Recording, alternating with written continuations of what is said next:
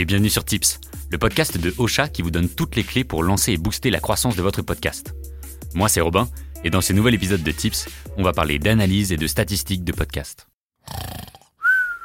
Je sais, je sais, quand on crée un podcast, les datas c'est pas vraiment ce qu'on regarde en premier. Pourtant, garder un œil sur vos statistiques vous permet de mesurer le succès de votre podcast et donc de rester motivé. Si les chiffres, les courbes et les camemberts vous effraient un peu, pas de panique. Ensemble, on va passer en revue les principales données que tout bon podcasteur et que toute bonne podcasteuse se doit de suivre. Parce que regarder régulièrement ces chiffres, c'est bien, mais regarder les bons chiffres, c'est mieux. Avant de rentrer dans le vif du sujet, il me paraît important de bien comprendre les subtilités des notions que l'on va aborder dans cet épisode. Une écoute est comptabilisée différemment selon les plateformes qui les recensent. Pour assurer aux podcasteurs et podcasteuses un nombre d'écoutes précis et au plus proche de la réalité, il existe des organismes certifiants comme l'IAB ou l'ACPM qui sont très stricts dans la méthode de calcul des écoutes. Pour la CPM, par exemple, on considère une écoute à compter de la première seconde de lecture. Mais si une même personne réécoute un même épisode sur une fourchette de 24 heures, une seule et unique écoute est comptée. Si vous faites des recherches à ce sujet, vous pouvez également tomber sur la notion de téléchargement d'épisodes. Dans le monde du podcast, sachez que le streaming n'existe pas vraiment. Dès que vous lancez la lecture d'un épisode, celui-ci est en fait téléchargé ou mis en tampon depuis son hébergeur. Cette action est imperceptible, mais que vous souhaitiez écouter l'épisode immédiatement ou le réserver pour plus tard, vous devez obligatoirement passer par un téléchargement. Certaines personnes sont abonnées à des podcasts, et lorsqu'un nouvel épisode est publié, il est automatiquement téléchargé sur leur appareil. Mais cela ne veut pas forcément dire que la personne a écouté cet épisode.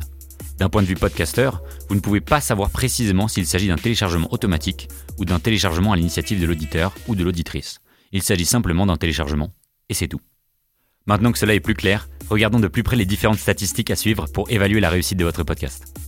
Alors bien sûr, tous les podcasteurs et toutes les podcasteuses suivent de près ou de loin leur nombre d'écoutes. Pour la très grande majorité, c'est même un peu leur étoile polaire, leur North Star pour les plus anglophones d'entre vous. Cette donnée vous donne en effet une première idée du succès de votre podcast. Sauf que quand on commence, il n'est pas toujours évident de savoir si le nombre d'écoutes que l'on a, c'est un bon score ou non. La vérité, et je suis désolé de casser le mythe, c'est qu'à l'heure actuelle, il n'existe pas de moyen précis pour que vous puissiez comparer votre nombre d'écoutes à celui d'autres podcasts. Alors ça, c'est injuste. C'est vraiment trop injuste. Et même si c'était le cas, ça ne servirait pas à grand chose de vous donner un nombre moyen. Il existe tellement de types de podcasts, de sujets d'émissions, de formats, d'animateurs ou d'animatrices différentes, bref, tellement de possibilités que ça ne serait pas du tout représentatif. Mais la bonne nouvelle, c'est que ce n'est pas ça qui nous intéresse. Il est en effet bien plus productif de comparer ses propres scores d'écoute et de mesurer ainsi sa propre évolution. Pour ça, vous pouvez regarder vos statistiques mensuelles et comparer la moyenne de vos écoutes sur les 3 ou 4 derniers mois. On ne peut pas juste comparer les données d'un mois avec les données du précédent, parce qu'il y a souvent des fluctuations importantes. Par exemple, sur un mois en particulier, vous avez peut-être fait une opération de communication de grande envergure qui a provoqué un pic dans vos écoutes. Ou au contraire, vous avez fait une pause dans la diffusion de vos épisodes, ce qui a engendré une baisse. Pour pouvoir tirer les bons enseignements de vos données, mieux vaut donc les comparer sur une période plus large et plus lissée.